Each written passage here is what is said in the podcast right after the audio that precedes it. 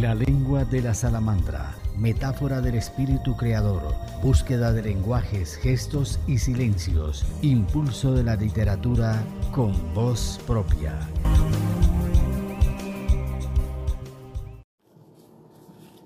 Nuestro invitado es Fernando Zárate, publicista. Su profesión, oficio arte, que ejerce con vitalidad y libertad para expresar con ideas propias, logrando transformar lo eventual en algo perdurable la creatividad está ligada al hombre como especie. Fernando se fue edificando con sabia cautela, paso a paso, y exhibe con destreza pictórica, revelando esa capacidad de seducción, dotado de exuberante inventiva, de colores, el puntillismo y otras técnicas que utiliza en la pintura. Pero además es la fotografía, eh, ese otro gusto que lo lleva, como dice él, a poner el ojo donde debe ser. En la conversación no desaprovecha la oportunidad de darle rienda suelta a sus ocurrencias con un estilo ameno, reconstruye el itinerario que lo lleva a la consolidación de claras relaciones con su personal impronta. Es dueño de una notable actitud crítica es recursivo y laberíntico. Y en este diálogo nos trae la historia de las culturas y nos muestra una invalorable habilidad para hablar sobre los signos de esta sociedad en que vivimos. Dice que las nuevas redes que debemos tener llenas son las redes del hogar. Es una invitación para volver a la ternura, para volver a, mirar el mundo a través de la familia. Y estamos descubriendo con Fernando estos nuevos espacios del color, de la palabra y por supuesto del arte y la cultura por los que quiere trabajar. Bienvenido.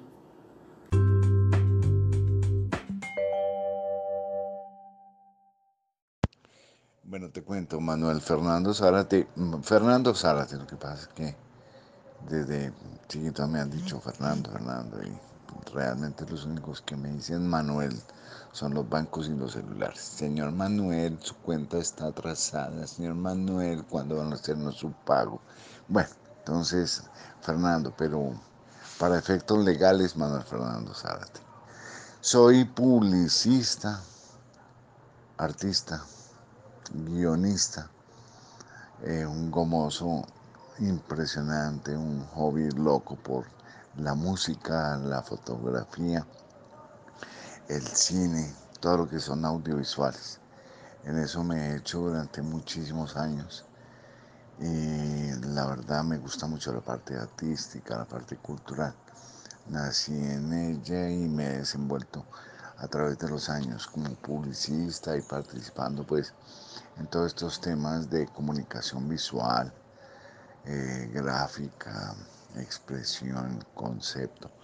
Entonces me he desarrollado durante media vida en estas líderes de las marcas, el branding, los comerciales, los videos, los documentales, eh, la publicidad, los comerciales eh, de productos eh, desde alimentos, ropa, bebidas, turismo, vehículos, bueno, de todo realmente en todos estos años.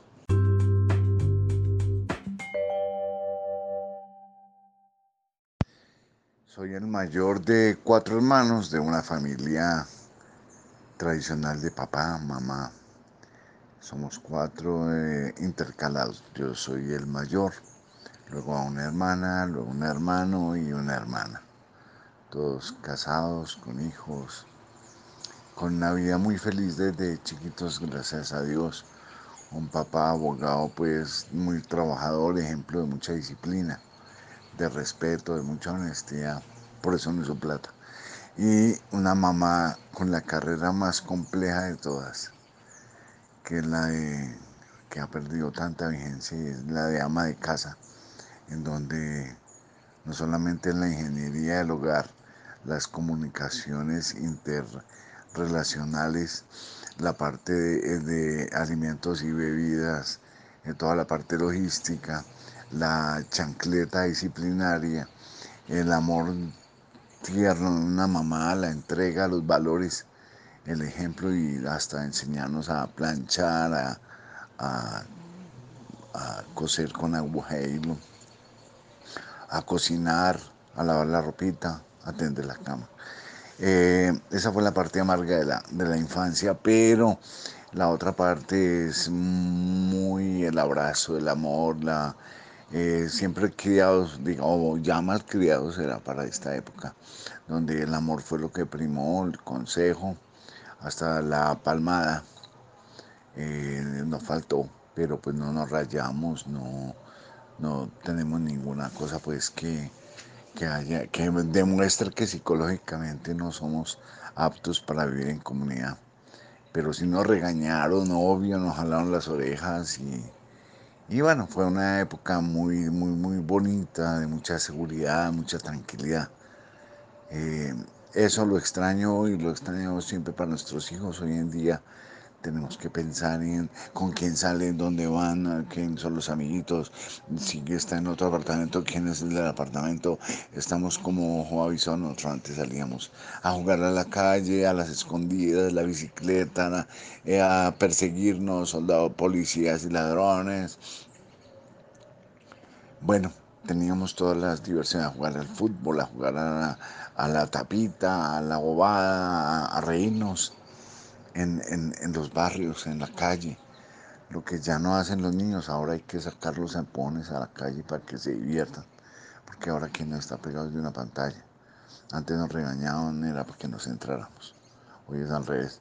Nos regañan para que, para que salgan. Eh, pero no, fue una, una, una, infancia muy, muy rica, muy tranquila, en un ambiente pues de mucho respeto y de mucha seguridad.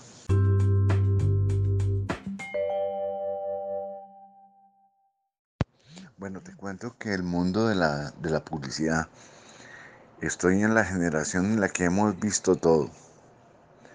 Desde, arrancamos con una publicidad en la que eh, los comerciales los hacíamos en cine. El primero en 35 milímetros, pasamos a 16 milímetros, luego se digitalizó.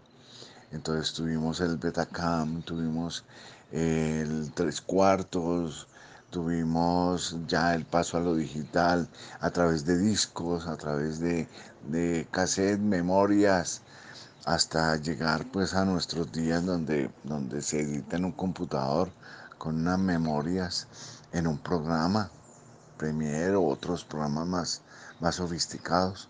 En la parte de sonido, por ejemplo, a nosotros nos tocó la grabadora de cinta, donde para empatar se, cortaba la cinta, se pegaba con cinta pegante para poder tener esos, esos cambios de locuciones, de música, donde las grabadoras eran de unos carretes de rollo de cinta gigantescos. Y así fue toda la evolución hasta llegar pues a, al DAT que fue un cassette pequeño, muy de muy buena, muy buena, muy buen sonido, de muy buena fidelidad. Y terminar ya en lo que tenemos hoy en día, pues que grabamos y pasamos directamente al computador donde se pueden hacer las mezclas a través de tantos programas en los que incluso ya hay gente que dice que canta, que ya pues eh, no es sino eh, mover las, las teclas necesarias para afinación, velocidad, todo el tema, el, el autotunes y otros programas en los que definitivamente vemos que, que, ya todo es mercadeo y es todo comercial, porque hay gente que no canta, no, nada de nada, pero se vuelven unos fenómenos tremendos.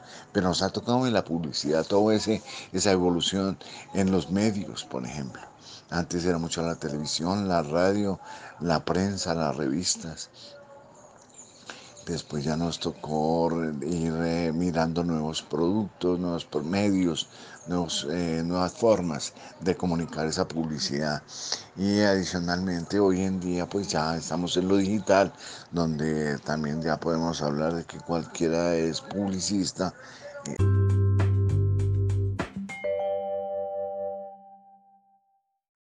la comunicación. Ah, bueno, la parte de ya lo digital que eh, vivimos en un país de 45, 46 millones de publicistas, cualquiera ya diseña, cualquiera comunica, ya las redes sociales eh, le dieron un vuelco total a esto, aun cuando se, eh, hay medios que, que, aún permanecen, yo creo que igual van a permanecer por mucho tiempo porque la experiencia del periódico, el tocarlo, el abrirlo, el doblarlo mientras te tomas un café, no es lo mismo que mirarlo en una tablet o en un celular. Eh, de todas maneras, eh, han cambiado las épocas, han cambiado las cosas, pero hay ciertos medios que, creemos que van a, permanecer todavía por, por mucho tiempo, aun cuando todo lo vemos que está emigrando a lo audiovisual.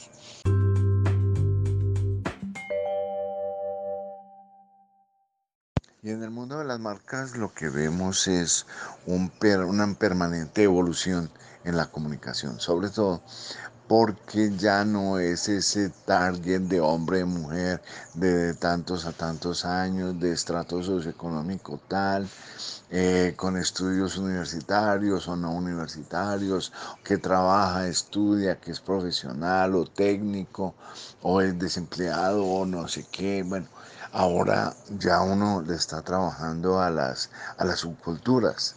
Ya todo se ha atomizado de una manera impresionante porque ya hay comunidades. Entonces podemos hablar de que en la comunidad de las personas entre los 20 y 30 puede haber fácilmente 100, 200 comunidades distintas porque están entonces los los hipsters, están los, los eh, eh, por decir algo, los grunge, están los... Eh,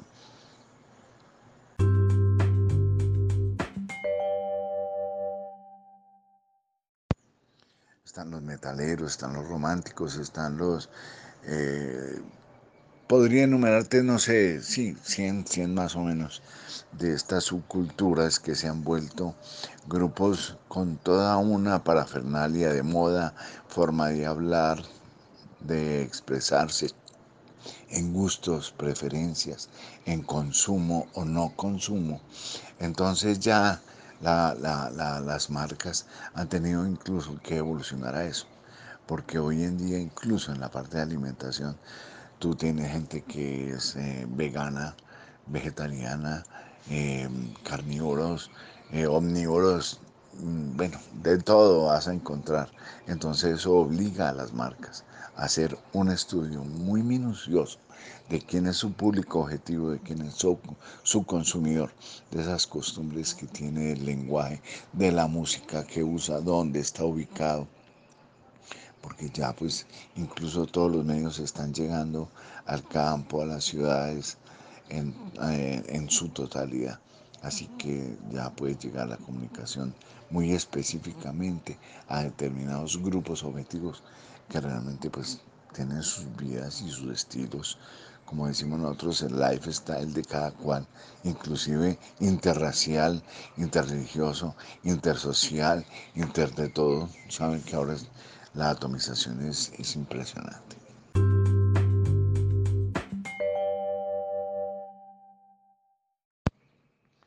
Bueno, en cuanto a la parte mía artística, lo que tiene que ver con, como dices tú, el transo, el pincel y el color, yo realmente he ido como recorriendo un camino en el que empecé muy niño con el lápiz, después eh, a través de un profesor que tuve en la parte de, expresión artística y empecé a experimentar con la plumilla Después fueron los rapidógrafos, ese alto contraste que crea el puntillismo, las líneas para dar aspectos, eh, por ejemplo, hacia fachadas de iglesias, de casas antiguas. Y fui evolucionando hasta llegar a la, a la acuarela, donde tuve un buen tiempo en el, en el, trabajo de acuarela. Y llegué a la parte del óleo, que me, me, me fascina. Es un poco lento el proceso pero llegó un momento en que manejaba el óleo con tres, cuatro cuadros al tiempo, hasta cinco cuadros al tiempo, para poder eh, esperar, porque yo soy muy desesperado, pero para poder eh, ir viendo la evolución más rápida. Entonces me dedicaba a un cuadro mientras se secaba, le echaba la trementina, mientras le echaba otros aditivos y otras cosas. Entonces arrancaba con el otro y así sucesivamente, lo que permitía pues que no fuera tan, tan, tan monótono. Y en la parte cuando estudié arquitectura,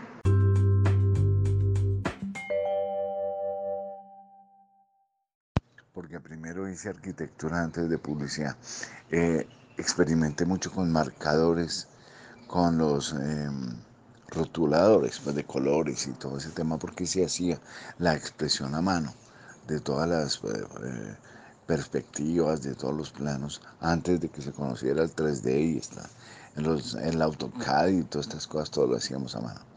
Entonces el color es una de las cosas que me apasiona. Al principio cuando eh, la ejecución de un círculo cromático se convirtió en un, en un suplicio, como en un tormento, ya después fue el hecho de encontrar esa riqueza eh, de color, de forma que puede expresarte la conjugación de colores, de contrastes entre colores básicos, secundarios, eh, terciarios, las mezclas. Es una cosa bien apasionante, bien bonita y realmente pues es que la vida la manejamos en, en color, aun cuando te voy a decir, me apasiona también el blanco y negro.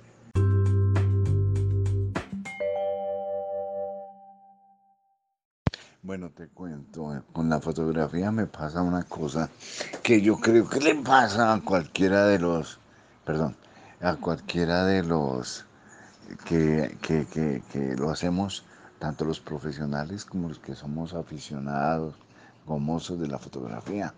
Y es que lo primero que le preguntaron a mí con qué cámara lo hizo. Hombre, eh, partamos de una base, no es la flecha la verdad es el indio, es el ojo. Es, eh, uno, hay personas que les he visto trabajos maravillosos con un celular. He visto trabajos maravillosos con cámaras muy sencillas, muy simples. Como también he visto trabajos desastrosos con los super equipos. Y nos ha pasado lo, eh, mismo. Yo soy de esa generación que pasó de la fotografía tradicional, análoga, de la placa, el 120, eh, o sea, la diapositiva grande, 35 milímetros, de revelado en papel en un, en un cuarto oscuro, con ampliadora, con todo este tema, hasta llegar ya a la, a la, a la digital al, tema digital. Las primeras cámaras eran graciosísimas. Yo tengo una cámara de 2 megapíxeles y ahora ya encontrando uno, pues cámaras de 48, 60 y pico y bueno, impresionante pues el, la, la, resolución, todo el tema. Pero no es la cámara la que hace al, al, al fotógrafo. Realmente el ojo del fotógrafo su concepción estética, espacial, el color, la forma, la sombra, la luz, la poética que tiene el hecho de manejar la imagen sin palabras, el, storytelling de la fotografía, la, la, la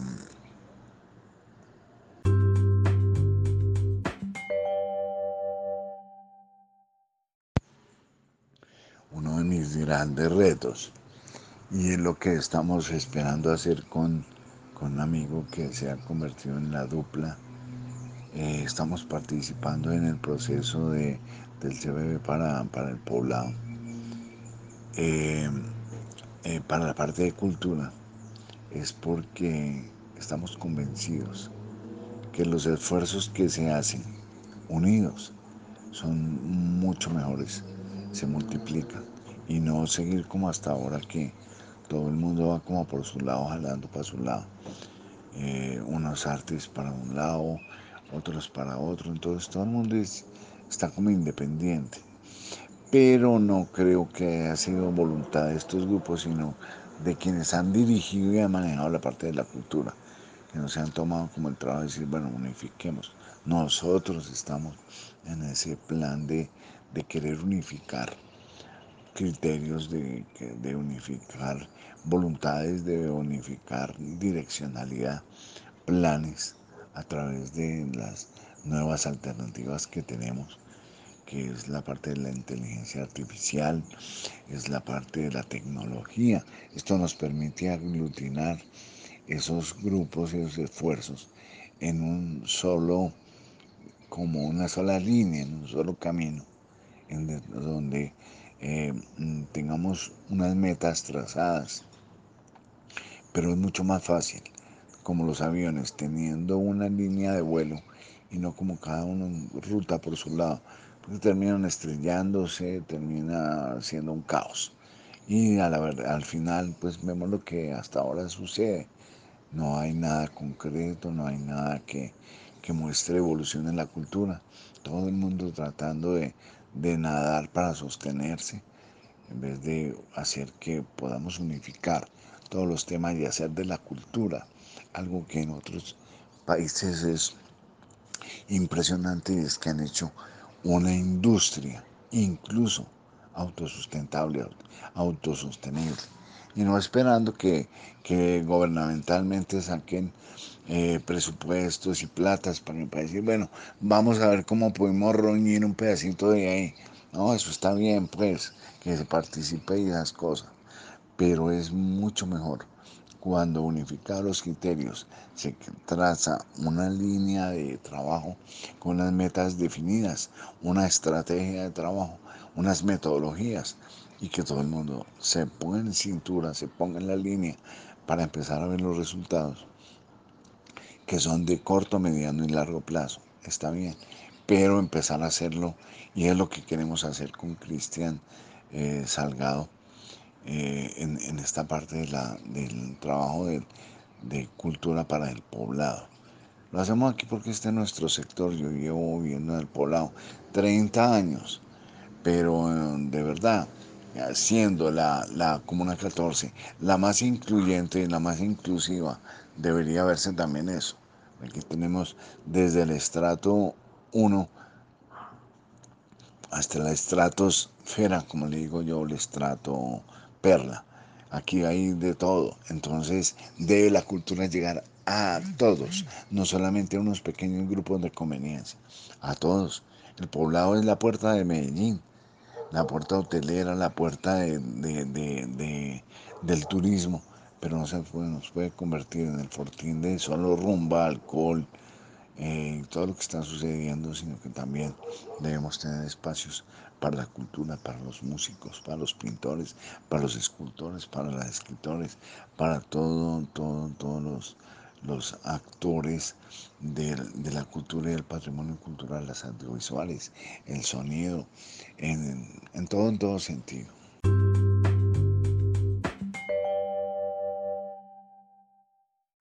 nosotros hacemos parte de esa. Es lo que queremos hacer con Cristian. Cristian es un hombre que ha tenido que soportar muy solo los embates del ser el director del club de jazz de Medellín. Y él sabe lo que es luchar por ganarse un espacio. El jazz tiene un sitial hoy en día por el esfuerzo de él y de otro grupo que lo acompaña. Pero es, es excelente y además es un arquitecto de mentalidad arquitecto, es un metodólogo impresionante.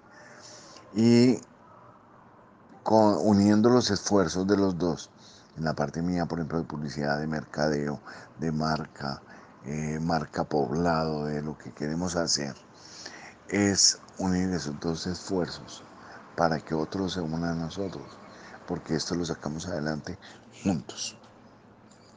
Aquí no hay excepciones. Aquí no podemos dejar por fuera a unos que porque son pocos, a otros porque son asá o a otros porque son así. No, tenemos que estar juntos. Nosotros somos personas que queremos trabajar por la cultura por pasión. No lo hacemos por nada más que por pasión, porque tanto con la parte de jazz, música, porque es un músico excelente, cantante de jazz y todas estas cosas. Eh, queremos trabajarlo porque sabemos lo que significa ganarse un peldaño en la parte cultural, en la parte de musical, en la parte artística.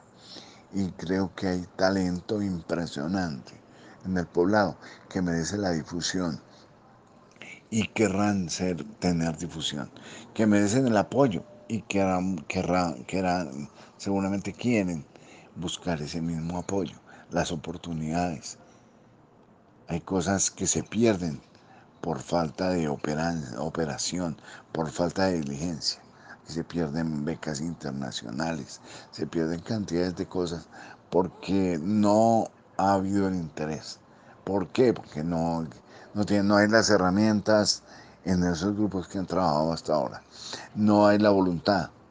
Y nosotros tenemos la voluntad, tenemos las herramientas, tenemos las ganas, tenemos el conocimiento, más allá de saber que, que la ley no se quede de 1900 y pico, de 2000 y pico, esa está escrita, eso no tiene ningún problema. Aquí se necesita es empezar a manejar todo ese esfuerzo, toda esa estrategia y todo ese conocimiento en pro y en beneficio del poblado, de nuestra comunidad de artistas y de nuestra comunidad de, de, espectadores, de posibles alumnos de cada una de estas disciplinas. En la medida que uno saca a un niño de, entretenimiento solamente, de, juegos eh, alienantes, de pronto un instrumento musical lo puede llevar a, un, a, una, a, una visión de su vida muy diferente. Lo mismo la pintura, lo mismo la escultura, lo mismo aprender a escribir, a expresarse. La gente dice, no, es que la gente no lee. Pues sí lee porque de que se clavan entre mil y dos mil mensajes diarios en WhatsApp o en Telegram o en eh, redes sociales Seguramente si leen, lo que pasa es que hay que despertarles ese interés por el mundo de la lectura. Aquí hay poetas, aquí hay escritores, aquí hay gente demasiado talentosa, guionistas, aquí hay personas con interés por la novela, hasta jovencitos, muy desde muy jóvenes. Además, pues también tengamos la posibilidad de abrirle puertas a la gente mayor ¿Quién dijo que una persona de 80 años no puede escribir su primera novela o su primer libro? Por Dios, ayer veía yo a Roberto Gómez Bolaños diciendo es que el chavo nació cuando yo tenía 41 años. Y a los 42, eh, perdón, el Chapulín, y el chavo a los 42 años.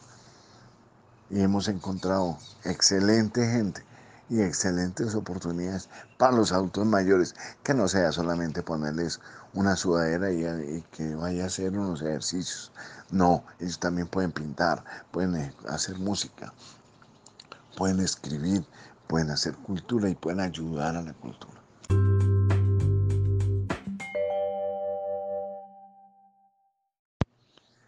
Yo pienso muy personalmente que para estos tiempos de incertidumbre, lo que debemos hacer es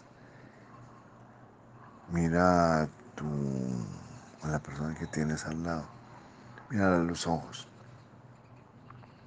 háblale y escúchale lo que te dice, abrázalo, eh, dile lo que sientes, lo que piensas. Tenemos que, excelente WhatsApp, excelente todas estas líneas, pero debemos darnos cuenta que la gente no solamente lo que hay en redes. Todos queremos eh, aceptación y seguidores en redes. Y resulta que en nuestra casa nadie quiere saber de nosotros. Yo pienso que las primeras redes que debemos tener llenas son las de nuestro hogar. Es la forma de una palabra amable, demostrar que hay esperanza. Una sonrisa es demostrar que en el mundo todavía hay alegría. Contar nuestros planes es una forma de mostrar que en el mundo hay sueños. Y así tenemos, podemos tener ese primer apoyo. O vamos a seguir en lo mismo. Estamos buscando el remedio para comer sin engordar. Y la NASA buscando vida en otro planeta a no sé cuántos millones de años. De tal manera que entre llegar un hombre aquí y allá se demoraría, no sé, siete vidas. Entonces, bueno, ¿por qué no nos dedicamos un poquito a, a tener esperanza sobre lo que tenemos? A mirar esos pájaros en la mañana como cantan a las cuatro, cuatro y media, cinco de la mañana. Ellos no tienen la expectativa de quién va a ser presidente, quién es el que está gobernando. Hombre, no pensemos en que los momentos de, de dificultad tenemos que apoyarnos. Tenemos además adicionalmente, es importante que pensemos que sí tenemos derechos, pero también deberes. Miremos cuáles son los derechos y miremos cuáles son los deberes, porque nos olvidamos de los deberes. Y el deber ser es una cosa para poder tener derechos. Donde no hay nada, no tiene derecho a nada. Entonces el deber ser es una parte bien importante. Y veamos cómo amanece el día. Vea cuánta gente murió el día de hoy. Y vuelve y amanece. Así que hay la esperanza y el gozo de disfrutar de esta vida que tenemos, sin extrañar lo del vecino, sin extrañar, no, disfrutemos lo que tenemos nosotros, disfrutemos lo que nos comemos, disfrutemos todo y demos gracias, demos gracias a Dios por todo, por lo bueno, por lo malo, por lo no tan bueno, por lo no tan malo, por todo, por todo demos gracias.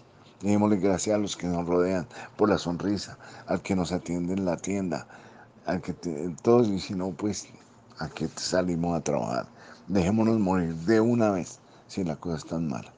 Pero ustedes cómo creen que amaneció la Segunda Guerra Mundial donde 4 millones de judíos muertos, 50 millones de, de europeos muertos. Entonces, nos morimos todos, ¿no? Ellos sacaron la berraquera y miren lo que es Europa. Japón. Japón fue destruido después de la agresión que tuvieron contra Estados Unidos en el Pacífico y todo. Y miren dónde están ahora, son una potencia. Hay gente que ha construido en el desierto. Si no, miren Dubái y miren todos los países. Ve, tenemos que tener esa visión de riqueza, de crear riqueza no de destruir a los demás para crear riqueza, no de pasar por encima de los demás para crear riqueza. Vivamos contentos con lo que tenemos, agradezcamos lo que tenemos y amemos a los que tenemos. Y hablemos y soñemos, disfrutemos y traemos todo juntos. Ahí vemos, vamos a ver las cosas de una manera diferente. Quieren saber un poquito algo más de mí, ahí está Sara TMF en eh, Instagram y será un gusto eh, poder trabajar para la cultura, poder trabajar para el poblado, poder trabajar para Medellín, para Antioquia, para este país que amo. Y muchas gracias de verdad por esta invitación.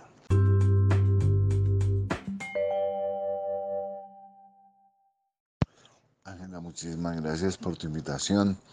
Gracias a la lengua de la salamandra a todos los oyentes, a todas las personas que em, influyen para que estos espacios se abran y para que podamos compartirlos con todos.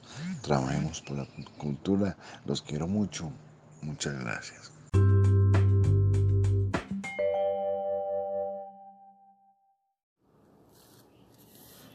La lengua de la salamandra, energía transformadora que nos conecta con lo invisible, lo sagrado y lo humano. Te esperamos al próximo episodio de la lengua de la salamandra. Escríbenos penagosangelal.gmail.com La lengua de la salamandra, metáfora del espíritu creador